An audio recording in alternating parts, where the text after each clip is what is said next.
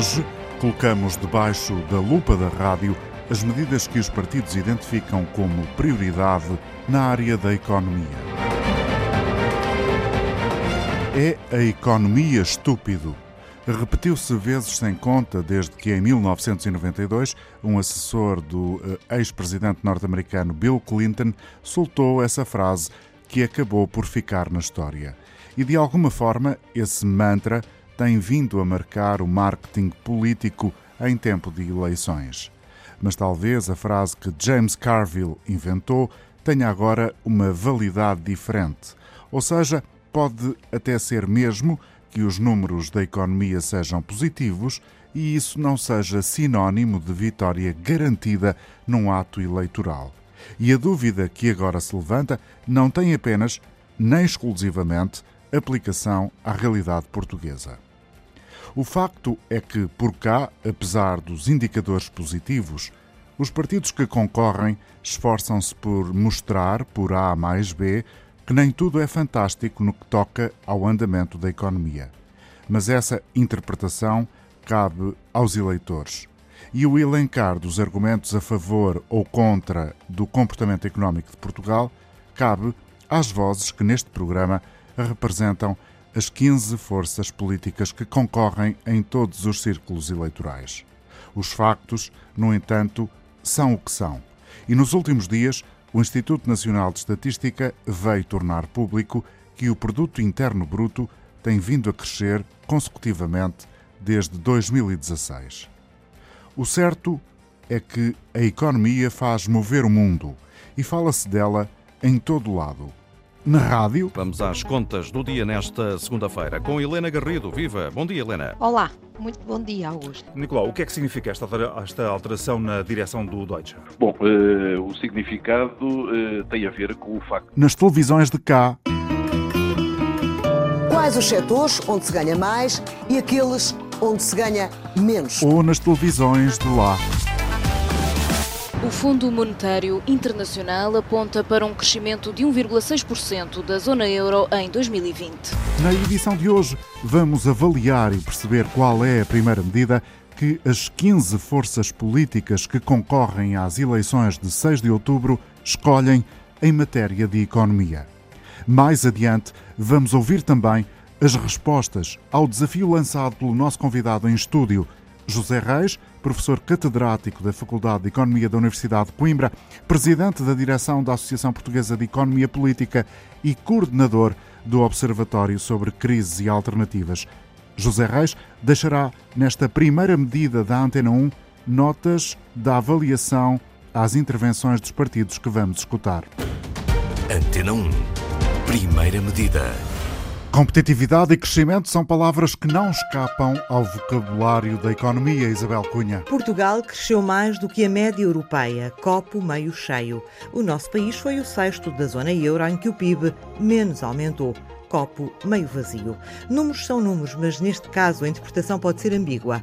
Uma coisa é certa: o grande desafio é o crescimento económico. Para isso é preciso diminuir os encargos de quem produz.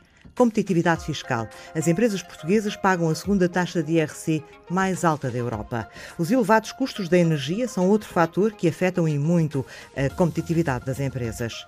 Entraram em campo para fintar a troika dos 28% de exportações em 2010, passamos para 44%. A ambição é que contem para metade da riqueza do país. O investimento estrangeiro, que atingiu um pico em 2017, está desde o ano passado a cair a pique. Ainda assim, continuamos na moda moda. O calcanhar de Aquiles é o investimento público, mas também privado. Continua em níveis muito baixos. Desde que a Troika chegou, ainda não deu o salto. A taxa de poupança, seja das empresas, seja das famílias, atingiu um recorde negativo. A confiança do consumidor está em rota descendente.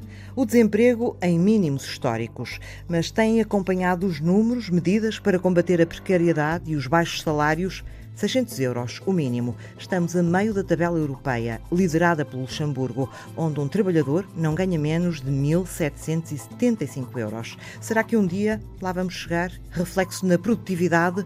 Continuamos a ser dos menos produtivos da zona euro e a geração mais bem preparada de sempre estará mesmo a regressar com uma escalada na guerra comercial entre os Estados Unidos e a China, uma recessão na Alemanha e um Brexit desordenado, será que estão a ser tomadas medidas para que a economia portuguesa não se afunde?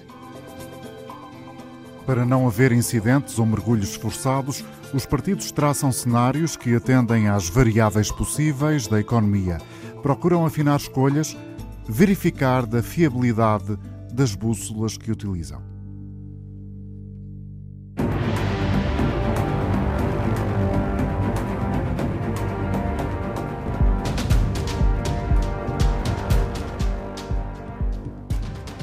A CDU não abre mão de fazer escalar o salário mínimo nacional e considera que só assim pode dar-se o salto necessário para a estabilização da economia.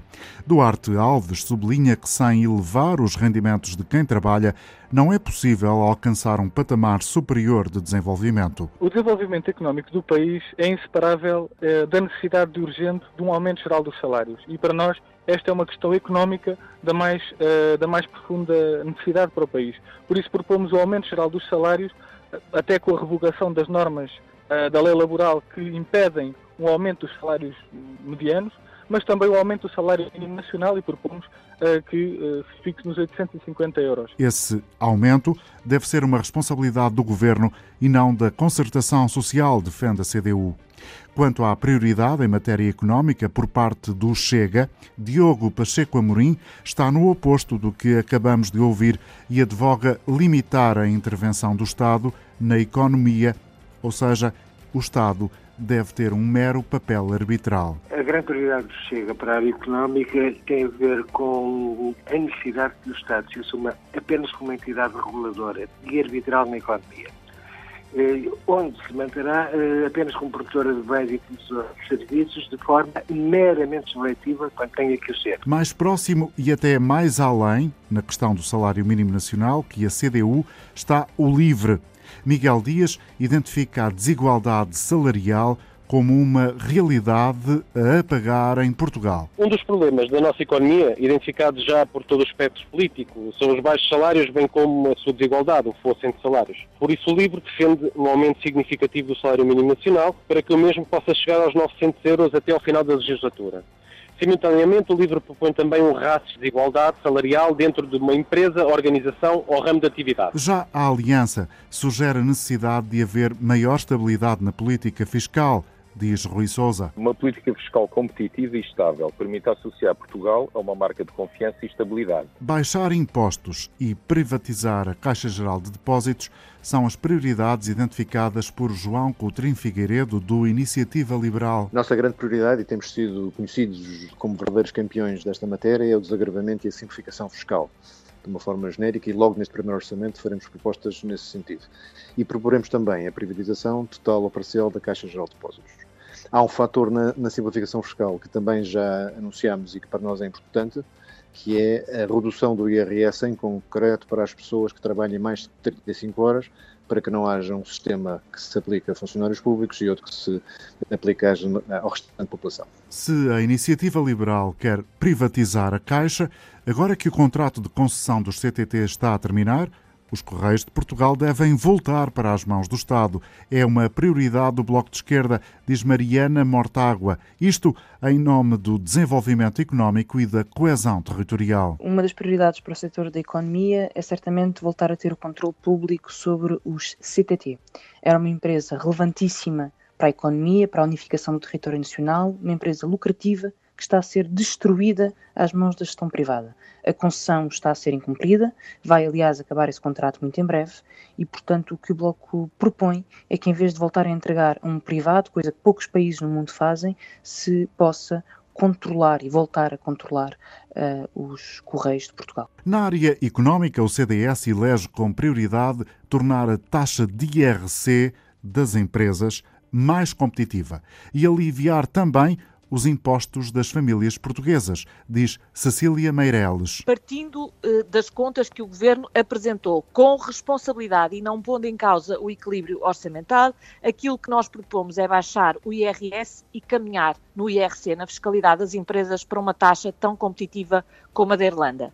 Para nós só há um verdadeiro caminho para salários melhores, é termos um país a crescer mais e uma economia mais competitiva. O PPM alinha pelo mesmo diapasão e promete aliviar impostos para empresas que, diz Sofia Ferreira, apostem no interior. A redução de determinado tipo de impostos para as empresas que tentam estabelecer as, as suas sedes no interior, até condições especiais para zonas industrializadas, mediante o número de postos criados. No PDR, o pensamento é idêntico, como se infere das declarações de Pardal Henriques. Incentivos, por exemplo, incentivos fiscais, eh, na redução de, de alguns pontos percentuais a nível de IRC, por exemplo, eh, para atrair eh, empresas que se queiram fixar em zonas e nós defendemos zonas demograficamente mais desfavorecidas, até para que não haja este, a continuidade deste êxodo para as grandes cidades,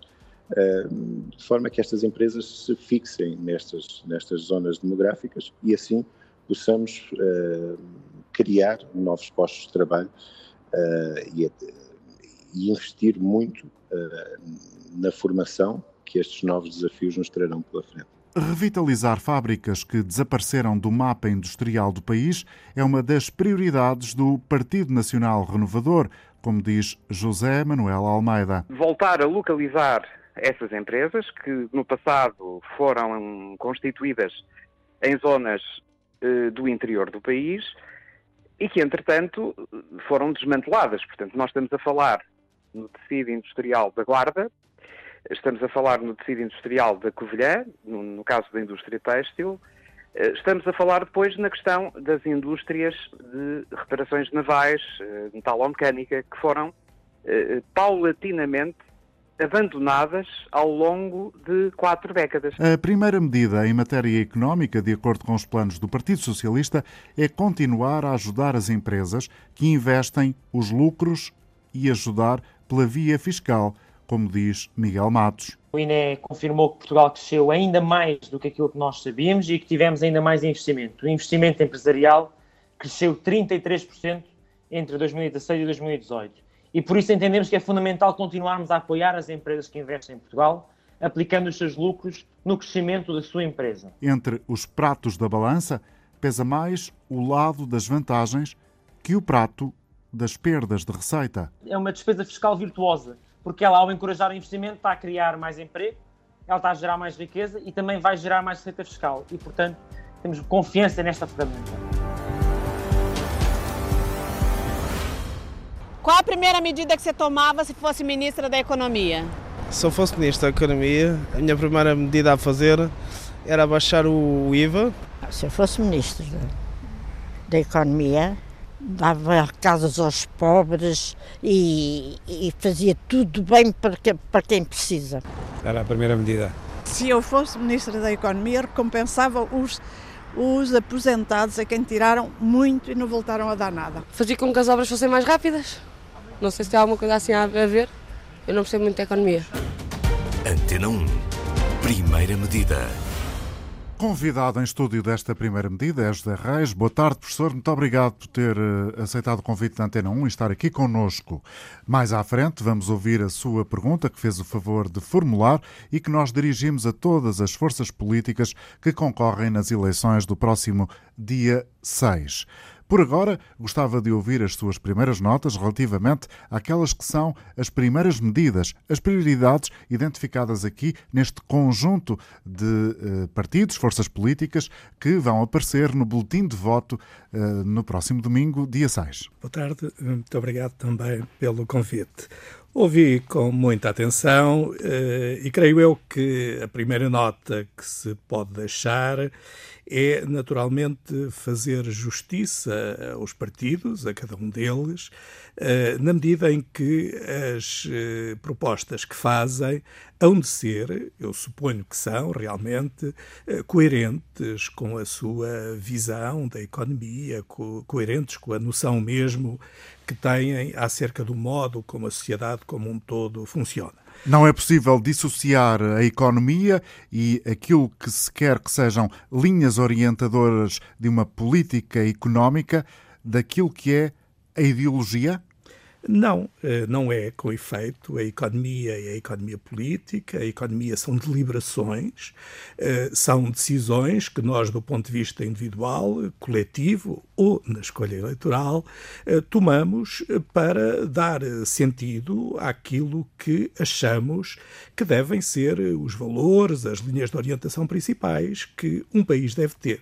E um país é tudo é, evidentemente, a economia, é o sistema produtivo, é a maneira como as pessoas uh, funcionam e é, portanto, a maneira como organizam as suas vidas. Estas coisas estão ligadas.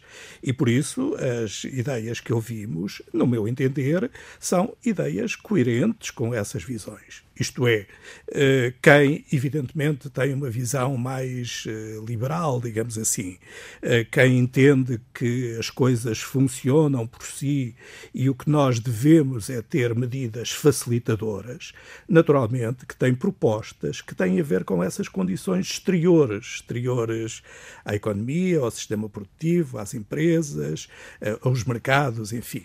E, portanto, eh, aposta-se para o lado fiscal ou para o lado fiscal quando se propõe, por exemplo, estabilidade fiscal, ou para o lado eh, da descida de impostos ou dos incentivos que vêm por essa via, e há, por outro lado, aquela posição eh, que entende que a economia é também um determinado sistema produtivo, é um conjunto de opções em matéria de criação de valor, em matéria de eh, equilibrarmos, digamos, os diferentes aspectos e que o papel do Estado tem aí, eh, é, é importante. Muito e... se tem falado recentemente, professor José Reis, mais do que o papel do Estado, é o peso que o Estado impõe, quer nas empresas, quer nos cidadãos, através da carga fiscal.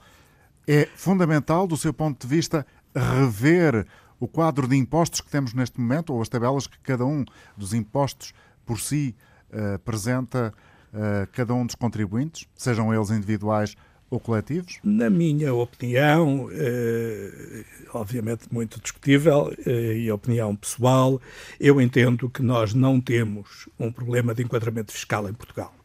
Uh, isto é, uh, nós temos a questão essencial, que evidentemente pode ser ajustada, que é um sistema de impostos que procura introduzir linhas de justiça social e, portanto, eh, são impostos progressivos. O IRS desempenha bem esse papel.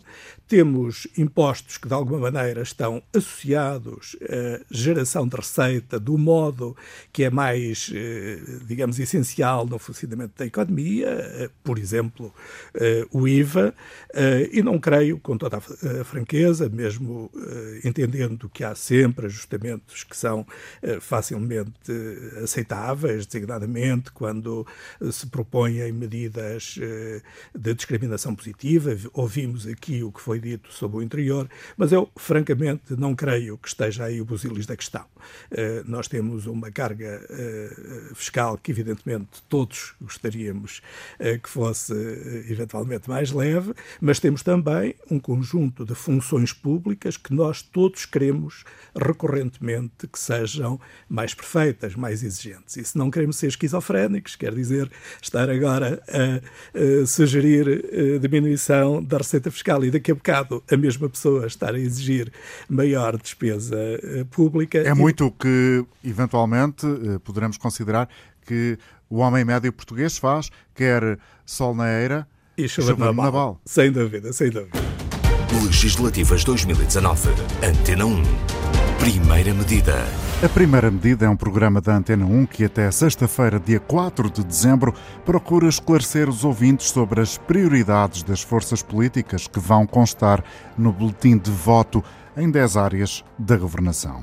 Nesta edição de hoje, já aqui cruzamos vozes de cidadãos que, ao microfone do repórter Nuno Amaral, adiantaram o que fariam caso viessem a ser Ministro da Economia. No programa de hoje continuaremos a registrar também a opinião do nosso convidado, que está connosco em estúdio e que previamente formulou uma pergunta com a qual confrontamos os partidos. Partidos que, para este programa da Rádio Pública, identificaram qual a primeira medida que colocariam em andamento caso venham a ter assento parlamentar. Hoje a primeira medida é, como já disse, sobre economia. Neste capítulo, PSD, como de resto outros partidos, sugere um pacote de medidas, mas à cabeça, como aponta Álvaro Almeida, desde logo a redução do IRC. O programa para a competitividade das empresas portuguesas que o PSD propõe abrange vários tipos de políticas. Política financeira, através da reprogramação dos fundos estruturais, uma qualificação dos trabalhadores, apostando maior ligação entre universidades e empresas, redução dos custos contextos através de reformas estruturais na área da justiça e administração pública, e aquela que será a medida mais emblemática, que eu escolheria como medida mais emblemática, a redução significativa da carga fiscal sobre as empresas, nomeadamente a redução da taxa nominal de IRC. Numa dimensão diferente, como de resto não se estranha, o PCTP-MRPP apresenta-se aos portugueses com a missão de recusar o pagamento da dívida externa e assim contribuir para libertar as amarras da economia. E por outro lado, quer também cortar com o projeto europeu e assim, como vamos ouvir de Regina Andrade, propõe o PCTP-MRPP uma espécie de exit à portuguesa uh, sair da União Europeia saindo, é evidente, e, e, e fazendo um referendo uh, popular uh, com um debate sério e em que todas as vertentes do problema sejam apresentadas na mesa, todas as pessoas deverão conhecer os problemas que se levantam com essa saída e, portanto, através de um referendo, já que ele não foi feito para aderirmos, pelo menos teremos de o fazer para sairmos. Já a seguir, regressamos à análise com o nosso convidado José Reis.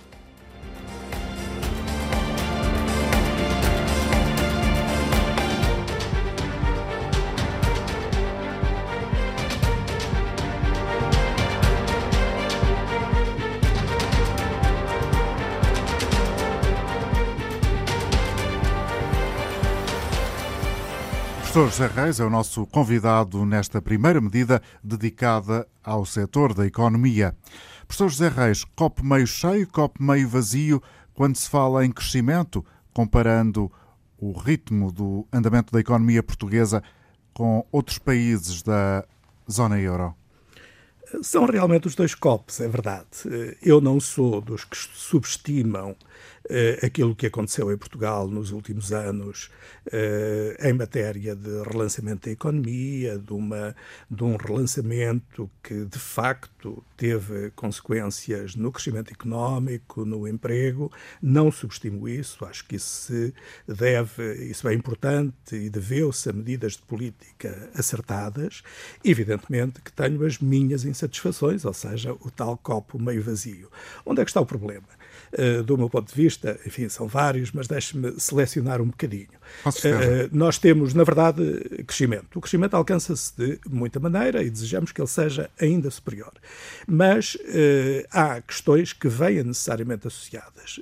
a questão da precariedade, que foi aqui assumida já, parece-me importante. Eu... Portanto, Sr. José Reis, quando ouvimos alguns partidos falarem na precariedade do emprego, essa tem que ser uma prioridade da próxima legislatura ou seja, romper eh, com alguns vínculos, eh, enfim, que não são considerados por muitos partidos como os mais adequados para o crescimento da economia? Exatamente. Eh, e acho que o devemos fazer em nome da justiça social, em nome da forma como as pessoas são incorporadas no mercado de trabalho e daquilo que lhe retribuímos, mas devemos fazê-lo também em nome da economia. Isto é, a economia pode ser mais saudável, é mais saudável, eh, cria mais valor, eh, alcança maior robustez e maior autonomia do país se formos por esse caminho. A precariedade é uma das coisas que lhe tira saúde, a outra é exatamente a dependência externa, e daí uhum. ter introduzido a questão da reindustrialização. Vamos uh, detalhar um pouco mais essa ideia que o professor José Reis uh, uh, adicionou para este debate, para esta reflexão que a Antena 1 promove. Antes disso, a propósito da saúde da economia, ela melhora ou fica mais fragilizada quando se aumenta o salário mínimo nacional?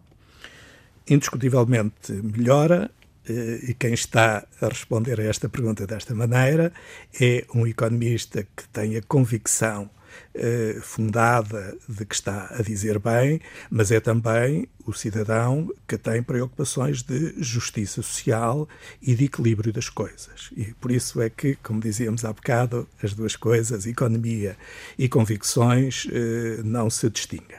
Mas eu acho que eh, melhora em muitos aspectos, desde logo por uma razão simples, ou melhor, por duas. Uma delas, nós não teríamos tido em Portugal nos últimos anos, e estou a falar dos últimos anos, dos últimos 3, eh, 4 anos, não teríamos tido a evolução salarial que foi fraca, mas que ainda assim eh, existiu, enfim, teve alguns sinais positivos, não teríamos tido essa evolução salarial se não tivesse havido uma deliberação pública em nome do salário mínimo. Eh, e se o salário mínimo não tivesse sido uma boa decisão para vir calibrar o conjunto do sistema de remunerações e, portanto, robustecer mais a economia. Mas há uma outra razão que eu pessoalmente gosto sempre de insistir, deixe-me fazê-lo também aqui agora, o que é o salário. O salário, evidentemente, é um custo. É um custo para quem o paga, para a empresa que o paga mas um custo que se combina, aliás, com outros. Como sabe, na economia portuguesa, o salário, o peso dos custos salariais no conjunto dos custos das empresas é para aí da ordem de um terço. Portanto, não é o maior custo, não é? Há outros custos que as empresas. Os chamados custos de contexto, como o preço da eletricidade, por exemplo? O preço da eletricidade, a eletricidade em si mesmo, independentemente dos diferenciais, eh, os chamados consumos intermédios, isto é, aquilo que as empresas eh, têm também que eh, comprar para desencadear a sua produção. Ou seja, é com esse rendimento que a empresa que aumentou os seus uh, salários e que, portanto, vai uh, querer colocar não apenas, uh, não apenas mais produtos no mercado, como retirar, tirar daí uma maior retribuição, é com os nossos salários que essa procura se forma e que a empresa reconstitui as suas receitas. Portanto, o salário é tanto em termos agregados, em termos globais, é tanto um custo como um rendimento. É por isso que ele é realmente importante para a economia e é por essa razão que eu respondo uh, daquela maneira à pergunta que me fez. Enquanto uh, coordenador do Observatório sobre Crises e Alternativas, quando uh, estamos num cenário de eleições, como é o caso agora de Portugal, as questões que os partidos apresentam como prioridades para a área económica podem ser determinantes na escolha daqueles que vão orientar o país a partir da Assembleia da República. Qual é a sua convicção? Os portugueses, eh, tendo em conta até o eh, passado recente, têm outra atenção às propostas da economia? Aconteceu, aconteceram muitas coisas nos últimos anos em Portugal, do ponto de vista da consciência das pessoas, do envolvimento político, do debate público. E eu creio que uma das coisas que ocorreu e que foi positiva foi, de facto, uma, vamos lhe chamar assim, uma democratização do debate económico. Uh, isto é, tornou-se claro, por boas e más razões, uh, que as questões da economia e provavelmente uma percepção das questões da economia que não seja uma percepção apressada, daquele género de dizer tudo numa palavra e achar que as escolhas são simples e que todos sabemos tudo. Uh, eu acho que, como digo, a democratização ocorreu e que as pessoas compreenderam que, em primeiro lugar, a economia não é uma questão que, deixa, que deva ser deixada só aos economistas, para usar a velha botada, e que é demasiado importante para ser deixada aos economistas, e que é demasiado importante uh, para não ser explicitada uh, nos programas políticos e, portanto, não ser algo que eu não tome em conta quando vou votar, uh, quando entro na cabine de voto. Claro que a sua pergunta envolvia também não apenas a atenção à economia, mas a própria presença do Estado na economia. Eu julgo que se compreendeu uma coisa que noutras épocas já terá sido mais clara, mas que veio ao de cima nos últimos anos. Nós, na verdade, para dizer isto com palavras bastante pouco conotadas, nós vivemos em regimes de economia mista. Quer dizer, eh, qualquer economia europeia, eh, nós em Portugal, na verdade, não se trata de escolher entre A e B, de querer mercado ou Estado. Nós temos eh, regimes de economia mista e, portanto, temos aqui meios termos, digamos assim, temos combinatórias que têm que funcionar. E nessas combinatórias, evidentemente, o Estado é importante porque eu lhe exijo eh, provisão pública de certos bens. O Estado é importante porque eu exijo ao Estado que não tolere desmandos ambientais ou desmandos laborais. Eh, e, portanto, esta eh, questão do Estado também deixou de ser uma, uma questão, digamos assim, simplificada, uma questão que temos que compreender. E, portanto, há coisas, há setores que são absolutamente essenciais para calibrarmos bem isso a educação, a saúde, a segurança social são eh, pontos absolutamente centrais para essa discussão, mesmo que haja eh, posições contrastadas sobre isso, mas evidentemente que hoje eh, ninguém eh, discute eh, quem é que nos vende o automóvel, onde é que compramos o pão ou eh, outro tipo de provisão que é eminentemente privada. Uh, portanto, é deste equilíbrio, é desta boa sabedoria das formas de economia mista que acabam também, creio eu, uh, por uh, resultar as nossas boas decisões em matéria política, visto que, sejam elas quais forem, nenhum de nós dirá que a deliberação que se tome numas eleições não foi justificada pela inteligência do povo. Antena 1. Primeira medida. José Reis, coordenador do Observatório sobre Crises e Alternativas, professor catedrático da Faculdade de Economia da Universidade de Coimbra, Antena 1, pediu-lhe para uh, formular uma questão, para fazer uma pergunta que nós dirigimos às forças políticas. Peço-lhe agora, professor José Reis, para partilhar essa formulação com o nosso auditório. Eh, interessei-me pelas questões de política industrial, em concreto, eh, e, portanto, estava aí preocupar-me eh, com eh, aquilo que já falei há bocado, é que a economia não é só aquilo que rodeia a economia, a economia não é só produzir, é também aquilo que produzimos, e por isso a minha pergunta foi sobre isso, sobre a prioridade dada à uh, política industrial, à industrialização do país e, muito em concreto, sobre os setores que chamamos de equipamentos e de máquinas. Isto é, uh, olha, ainda este fim de semana estive numa empresa aqui da região uh, e, justamente, era uma empresa que exporta, que produz, mas que exatamente só do que me mostraram, só uma das máquinas, e há máquinas de boa qualidade na empresa, é que era de produção nacional lá está, aquela exportação, que é uma exportação muito significativa, uh, que aquela empresa está a fazer, já teve que ter a montante uma enorme importação uh, que vai estar presente nos bens que depois se vendem lá para fora, que foi exatamente os bens de equipamento.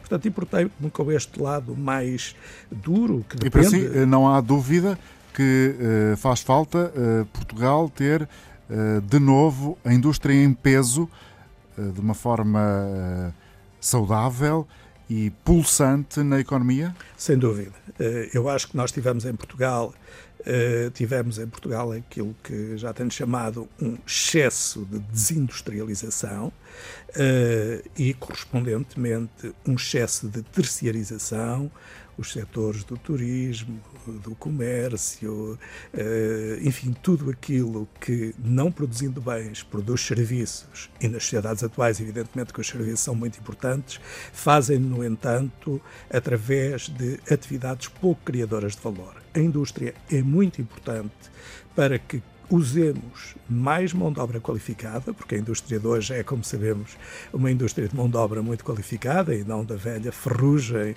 ou dos trabalhadores uh, iletrados. A indústria é importante para isso, é importante para criar valor e é também importante uh, para uma outra coisa, que eh, não falámos ainda aqui, alguns já falaram, e que é realmente importante e que é uma das minhas costelas a que dou muita uh, importância, que é a própria relação com o território. Antena 1. Primeira medida. Partimos então, professor José Reis, me dá licença para as respostas que obtivemos dos partidos. O CDS, por Cecília Meireles, refere que o melhor para um governo é não atrapalhar, mesmo nesta matéria. Nós temos que apostar em todos os setores produtivos. E para isso o CDS acha que a melhor forma que o Estado tem de ajudar é precisamente não atrapalhar e não colocar entraves a este desenvolvimento e criar as condições necessárias para que as indústrias possam cada vez mais acrescentar valor. O Bloco de Esquerda concorda, até com o princípio da pergunta. Mariana Mortágua aponta mesmo setores de aposta para a reindustrialização. A questão colocada faz todo o sentido. Portugal focou-se numa monocultura de construção, imobiliário, serviços, muito associada a rendas de empresas privatizadas. É preciso apostar numa economia diferente. Nós achamos que sim, é preciso uma política industrial e sim, é preciso voltar a ter trabalhadores qualificados possam produzir bens de equipamento. Onde é que achamos que esse investimento deve ser feito? Na ferrovia, na eficiência energética, na produção descentralizada de fontes de energia renovável. Do lado do Partido Socialista, Miguel Matos revela a intenção do PS, ou seja, as indústrias portuguesas têm de estar inseridas em cadeias de valor internacional. A política industrial é, por isso, da maior importância, porque nós precisamos, de, quando exportamos, quando investimos, gerar ainda mais riqueza cá em Portugal. E por isso precisamos de apoiar as empresas portuguesas a ganharem competitividade e isso faz através de elas inserirem-se nas cadeias de valor internacionais, faz através do reforço do conhecimento, da ciência, da inovação, da digitalização, da indústria 4.0 e temos boas iniciativas nesta área que é preciso dar continuidade e que é preciso colocar mais ambição e mais força num próximo mandato. Olhar a capacidade produtiva do país implica para os comunistas mais apoios a pequenas e médias empresas, como sustenta Duarte Alves pela CDU. Consideramos que é necessário um caminho de reindustrialização do país para criar também mais valor económico. Uh, medidas de apoio às pequenas e médias empresas para nós são fundamentais. As pequenas empresas são 90% do tecido empresarial português e é preciso apoiá-las, nomeadamente com medidas uh, fiscais. Também garantir a soberania alimentar do país com mais apoio à agricultura e, em particular, à agricultura familiar. Já por parte do PSD e na voz de Álvaro Almeida, vamos ouvir aqui elencar os caminhos que o partido escolhe para refundar a indústria em Portugal. A política industrial que o PSD propõe tem como objetivo principal a evolução das empresas portuguesas para produtos e serviços de maior valor acrescentado. Só assim nós conseguiremos eh, gerar empregos mais bem remunerados, porque os serviços que são produzidos por esses empregos também são mais valorizados. Para que se consiga essa maior valorização, maior valor acrescentado, teremos que eh, incorporar mais conhecimento na produção. Temos que ter um processo produtivo que dê um maior peso ao conhecimento e menor peso à força bruta, chamemos-lhe assim. Eh, essa, essa maior eh, valorização do conhecimento implica uma política industrial que aproveite a vantagem de Portugal, que a vantagem que Portugal tem, que é estar inserido no maior mercado aberto mundial, que é a União Europeia, eh, e as empresas portuguesas devem beneficiar dessas vantagens, eh, criando produtos que sejam eh, vendíveis, exportáveis e que, portanto, possam beneficiar do mercado internacional. Para o PCTP-MRPP, Regina Andrade lembra o exemplo do passado até como forma de evitar erros no futuro. É fundamental que a economia uh, assente como pilar, uh, seu pilar fundamental na construção dos seus equipamentos básicos para as indústrias, equipamentos e máquinas que fazem parte da indústria pesada e que nós deixamos até de produzir depois do 25 de Abril. Pelo Aliança, Rui Souza refere que é preciso aproveitar melhor os meios existentes em Portugal e que, tal como o têxtil, outros setores tem que se reinventar. A concorrência dos países asiáticos e a entrada de Portugal no euro alterou o paradigma industrial nacional, tornando a nossa produção industrial menos competitiva. Para contornar este efeito, alguns setores, como o têxtil, por exemplo, reinventaram-se através da valorização dos produtos, fabricavam e por essa via conseguiram vencer face à concorrência internacional. E este tem que ser o caminho para a indústria portuguesa. A produção de produtos com alto valor acrescentado, esta será a nossa aposta. É preciso um outro olhar, com mais atenção na vertente da tecnologia. É a perspectiva do candidato do PDR, Partido Democrático Republicano. A voz é de Pardal Henriques. A industrialização, que é isto que o José Reis eh, se centrava, como, como outrora era vista, já não, não tem retorno, porque assentava numa política de baixos salários e de mão de obra muito pouco qualificada. E, tal como dissemos há pouco, hoje temos que pensar numa nova revolução industrial, que é uma revolução eh, tecnológica. Miguel Dias do Livre apresenta o conceito de indústria reutilizadora. Por exemplo, reciclagem de baterias e seus materiais, evitando assim a necessidade de se consumir ainda mais recursos. Também devemos apostar na indústria solar fotovoltaica e térmica. Para João Coutrinho Figueiredo, do Partido Iniciativa Liberal, o investimento a quem compete. O Estado não tem qualquer competência para saber e muito menos para decidir em que setores é que faz sentido investir. Em nossa opinião, o que o Estado deve garantir são as condições para que as pessoas tomem decisões de investimento livres e informadas. O PPM não vê como se pode reindustrializar sem antes criar condições de vida às populações como identifica Sofia Ferreira. Concordamos realmente que o declínio tem sido acentuado nas últimas décadas e que isto é realmente uma questão essencial para nós. Diogo Pacheco de Amorim, do Chega, aponta duas e apenas duas áreas com sustentabilidade, ou seja, o mar e os recursos minerais. Apostaremos numa revitalização da indústria nacional orientada para a exploração e rentabilização do nosso solo, os recursos minerais e da nossa zona económica exclusiva, ou seja, recursos marítimos. Revitalizar fábricas que desapareceram do mapa industrial do país é uma das prioridades do PNR, Partido Nacional Renovador, aqui representado por José Manuel Almeida. País dotado de uma rede de autoestradas, estradas que ligam o norte ao sul, o litoral ao interior e, venhamos, as empresas deslocaram-se todas para o litoral. São poucos os exemplos de empresas que se fixaram no interior do país. Professor José Reis, as suas notas a estas respostas à sua pergunta?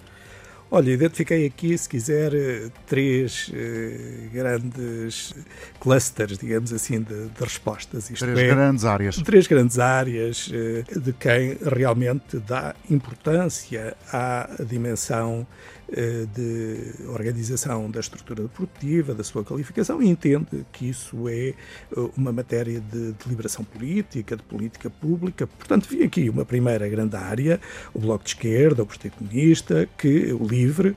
Há uma outra que também é muito típica no pensamento económico e no pensamento político, eh, que consiste em dizer, bom, não interessa muito aquilo que se produz, interessa como se produz. Não faz mal, porque tudo é suscetível de criar valor, tudo é suscetível de estar eh, numa cadeia de valor eh, produtiva e o que interessa é a nossa inserção internacional. É uma posição, como é evidente, defensável, mas é uma posição que, como vê, não dá eh, tanta prioridade à tal dimensão produtiva, de base industrial. Bom, e finalmente há uma terceira grande área, eh, típica dos partidos eh, de influência mais liberal, eh, que dizem não se metam nisso, não é necessário, o que é necessário é deixar as coisas funcionarem, porque elas hão de funcionar bem, e até está implícito, funcionará melhor do que.